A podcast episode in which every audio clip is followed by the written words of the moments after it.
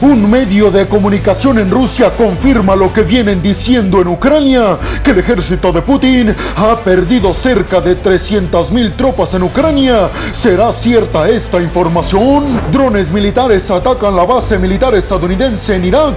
Intentan provocar a Estados Unidos para que entre al conflicto. Inicia la segunda etapa del conflicto según Israel. Anthony Blinken, el secretario de Estado de Estados Unidos, va al Congreso de los Estados Unidos a pedir que se apruebe el paquete equivalente a 106 mil millones de dólares para ayudar a Ucrania en contra de Rusia, a Taiwán en contra de China y a Israel en contra de Hamas. Todo esto mientras se manifiestan contra el conflicto en Medio Oriente durante la audiencia en el Congreso. Abróchense los cinturones porque a continuación vamos a hablar a fondo de estas y de muchas noticias más. Aquí arrancamos y vámonos rápidamente hasta el Kremlin en Rusia para hablar en esta primera noticia de algo que seguramente ustedes no van a creer al 100% porque seguramente lo van a catalogar como un acto de propaganda por parte de Ucrania. Sin embargo, me estoy refiriendo al tema de que los rusos han perdido cerca de 300 mil tropas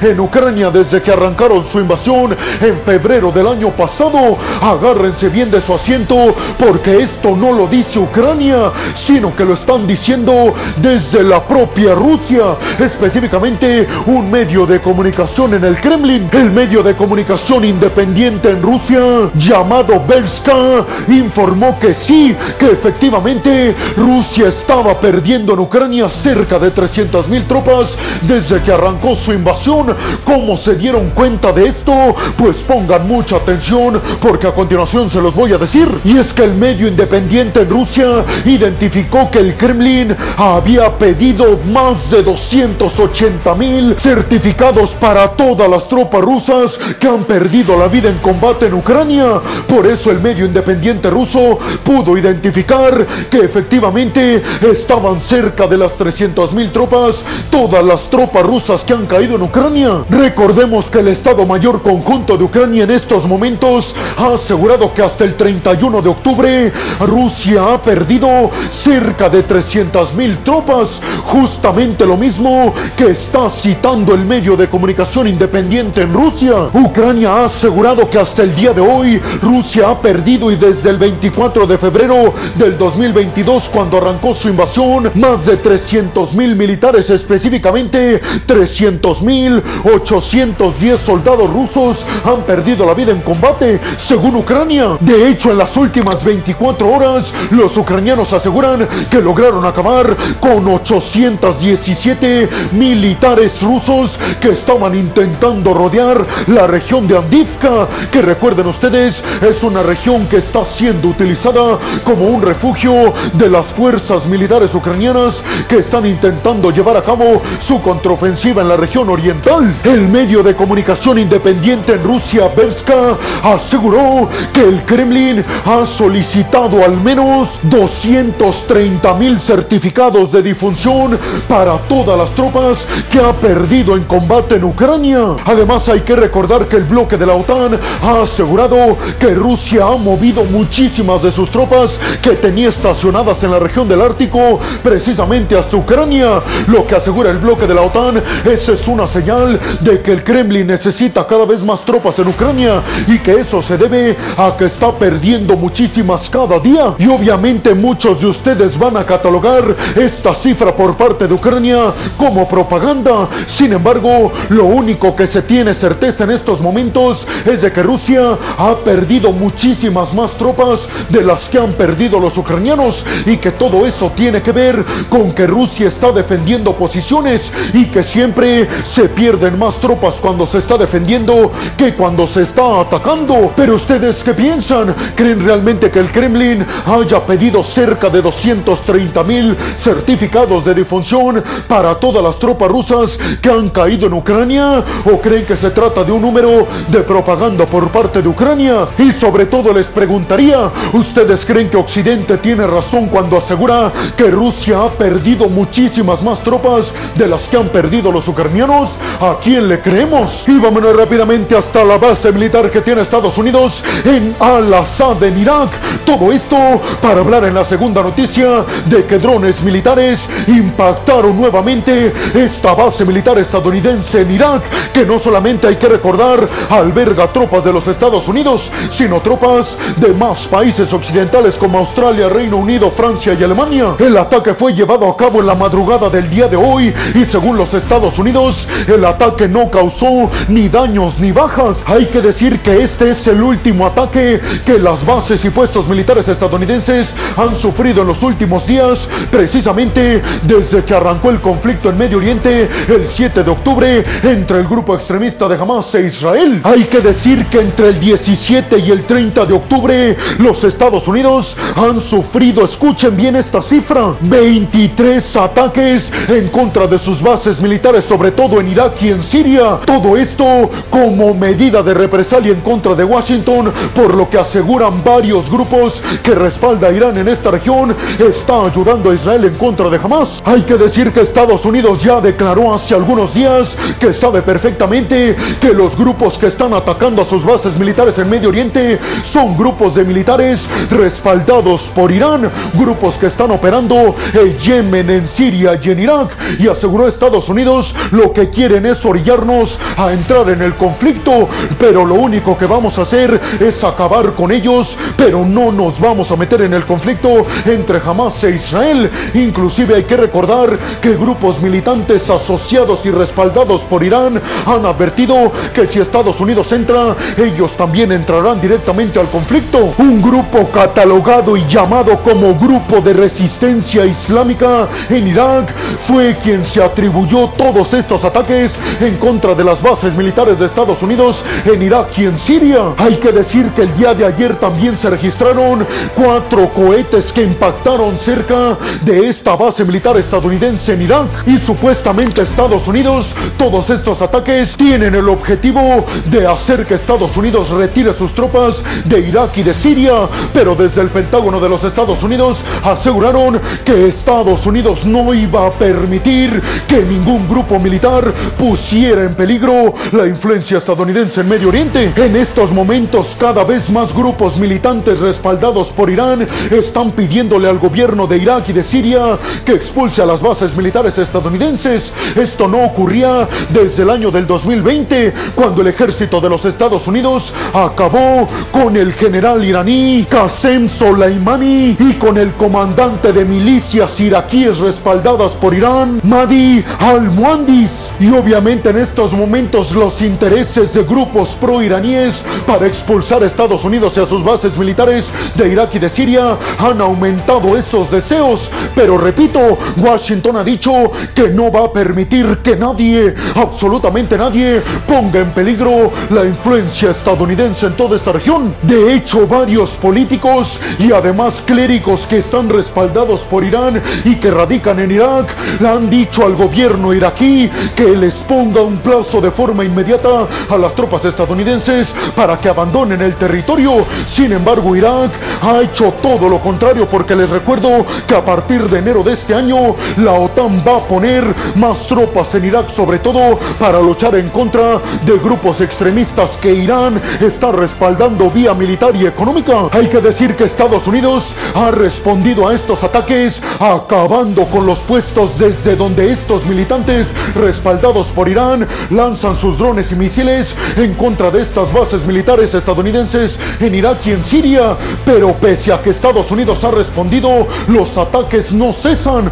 Parece ser que Irán tiene todo el objetivo de hacer que Estados Unidos la pase muy mal con sus bases militares en Medio Oriente. Pero recuérdenlo que Estados Unidos ha dicho que entrará en el conflicto en contra de Irán y de los grupos que respalda si no acaban estos enfrentamientos y estos ataques en contra de posiciones militares occidentales. Pero ustedes qué piensan? ¿Creen que estos grupos militantes respaldados por Irán que operan en Irak y en Siria estén intentando provocar que Estados Unidos entre al conflicto con el objetivo de desgastar a la potencia estadounidense y a su ejército en Medio Oriente? ¿Creen que Estados Unidos va a caer en esa trampa? Y sobre todo, ¿creen que Estados Unidos va a responder con la suficiente fuerza para acabar con las intenciones de estos grupos de militantes respaldados por Irán que continúan atacando cada vez más sus bases militares en Irak y en Siria? Y vámonos rápidamente hasta el Congreso de los Estados Unidos en Washington para hablar hablar en esta tercera noticia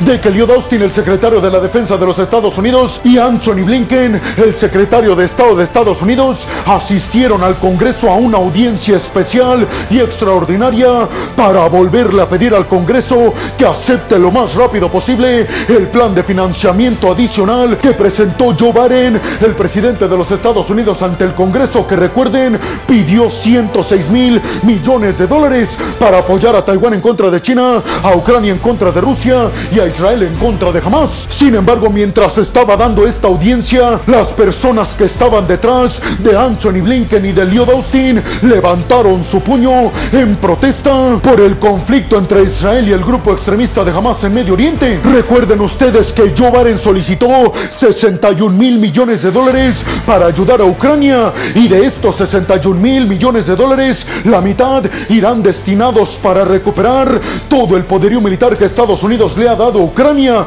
Esto para que Estados Unidos no tenga vacíos sus almacenes. Además, Joe Biden pidió 14 mil 900 millones de dólares para ayuda económica y además humanitaria y militar hacia Israel. Otros 13 mil 600 millones de dólares para ayudar con ayuda humanitaria, valga la redundancia, a los palestinos en la franja de Gaza. Y por último pidió 4 mil millones de dólares para venderle poderío militar defensivo adicional a la isla taiwanesa. Todo esto para frenar cualquier intención que tenga China de invadir a la isla en los próximos meses. Cuando se estaba desarrollando esta audiencia y las personas detrás levantaron su puño lleno de rojo, la audiencia fue detenida, evacuaron a estas personas y continuó la audiencia, que recuérdenlo, se ve muy complicado que se apruebe este paquete de ayuda militar adicional, sobre todo por la gran división que hay entre demócratas y republicanos. Blinken argumentó que Estados Unidos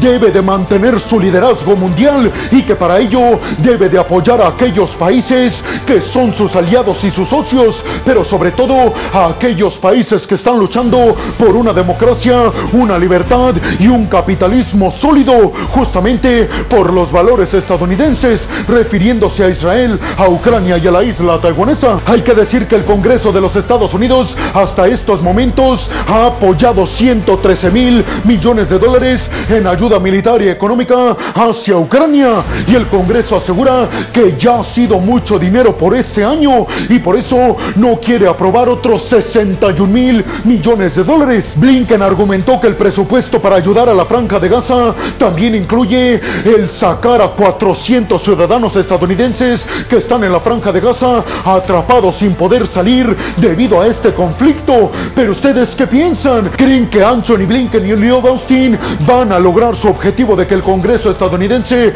apruebe 106 mil millones de dólares para ayudar a Ucrania contra Rusia, a Taiwán en contra de China y a Israel en contra de Hamas? Y sobre todo les preguntaría, ¿creen que si no se aprueban estos paquetes de asistencia y ayuda militar y económica, Estados Unidos se verá como un líder en decadencia? Y sobre todo me gustaría conocer su opinión al respecto de la protesta que se llevó a cabo mientras estaba esta audiencia en el Congreso de los Estados Unidos. Y vámonos rápidamente hasta Tel Aviv, hasta la capital de Israel para hablar en esta cuarta noticia de que el primer ministro Benjamin Netanyahu ha recalcado que ya acaba de arrancar en este conflicto en Medio Oriente la segunda etapa de este conflicto y que todo esto tiene que ver con acabar de una vez y por todas con todos los militantes y con toda la infraestructura militar del grupo extremista de Hamas para que lo que ocurrió el 7 de octubre, aseguró Benjamin Netanyahu, no vuelva a ocurrir jamás. Netanyahu aseguró que este conflicto en contra de Hamas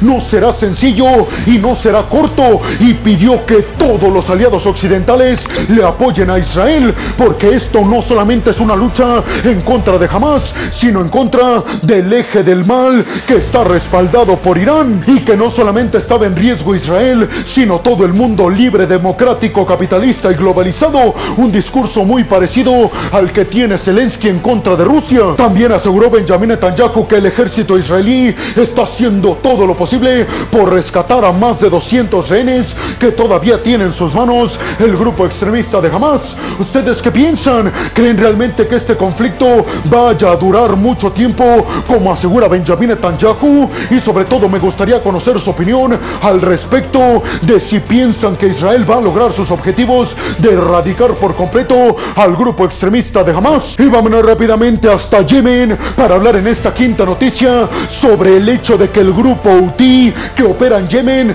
y que es respaldado económica y militarmente por Irán anunció que lanzó drones y misiles en contra de Israel. El ejército israelí por su parte argumentó que los drones y misiles que lanzaron los hutíes desde Yemen fueron derribados con éxito. El portavoz militar de los hutíes en Yemen aseguró que iban a continuar y aumentar este tipo de ataques en contra de Israel a menos de que detuviera su conflicto en contra de Hamas. El ministro de la defensa de Israel argumentó que en estos momentos Israel está recibiendo ataques por varios sectores, pero que hasta el momento su domo de hierro, el sistema de defensa aérea de Israel, ha actuado con éxito. Y los hutíes además advirtieron que si Estados Unidos entra en el conflicto, entonces los hutíes van a aumentar sus ataques no solamente en contra de Israel, sino en contra de las posiciones y bases militares de Estados Unidos en todo Medio Oriente. Hay que recordar que el grupo de los hutíes que opera en Yemen pertenece al eje de la resistencia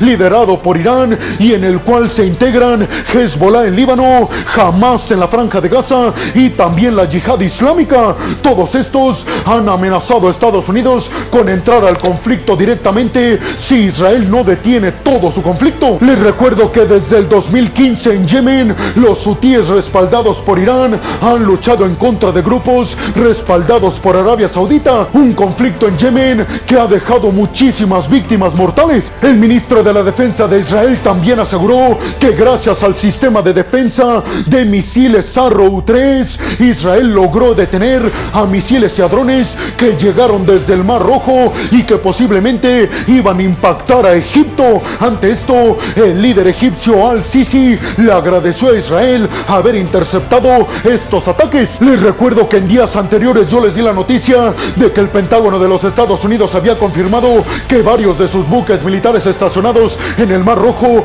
habían interceptado a misiles y a drones lanzados desde Yemen precisamente por los hutíes y el Pentágono dijo que seguramente el objetivo era que llegaran hacia Israel, algo que obviamente Estados Unidos con sus buques evitó. ¿Ustedes qué piensan? ¿Creen realmente que los hutíes en Yemen puedan y quieran sumarse a este conflicto sabiendo que sus capacidades militares están muy pero que muy lejos de lo que tiene Israel para responder? Y vámonos rápidamente hasta la frontera entre Israel y el Líbano para hablar del grupo extremista de Hezbollah y todo esto porque han cumplido ya tres semanas de ataques en contra de Israel, pero también Israel ha respondido fuertemente. La noticia es que Hezbollah ha perdido 47 de sus miembros de alto rango militar que estaban precisamente perpetrando todos estos ataques con misiles en contra del territorio de Israel. Lanzamientos de misiles que comenzaron el día 7 de octubre cuando el grupo extremista de Hamas entró a Israel. Recuerden ustedes que Hezbollah ha lanzado varios misiles e Israel ha respondido acabando y destruyendo con los puestos militares de Hezbollah desde donde han lanzado estos misiles y cohetes hacia Israel.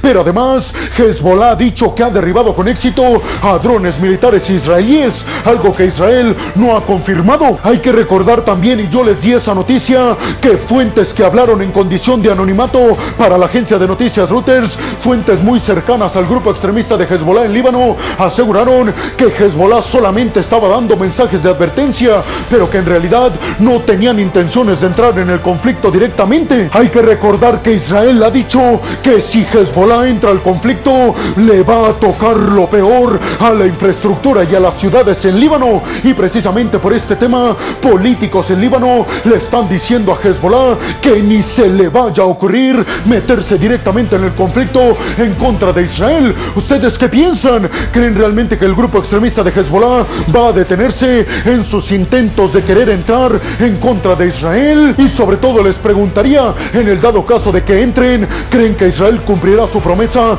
de ir en contra de las localidades en Líbano? Y bueno, hemos llegado al final del video del día de hoy. Les quiero agradecer muchísimo todo el apoyo que me dan. Sin ustedes, yo no podría dedicarme a lo que más me apasiona en el mundo. Así que muchas, pero muchas gracias. Sin más por el momento, nos vemos en el siguiente video de Geopolítica. Hasta la próxima.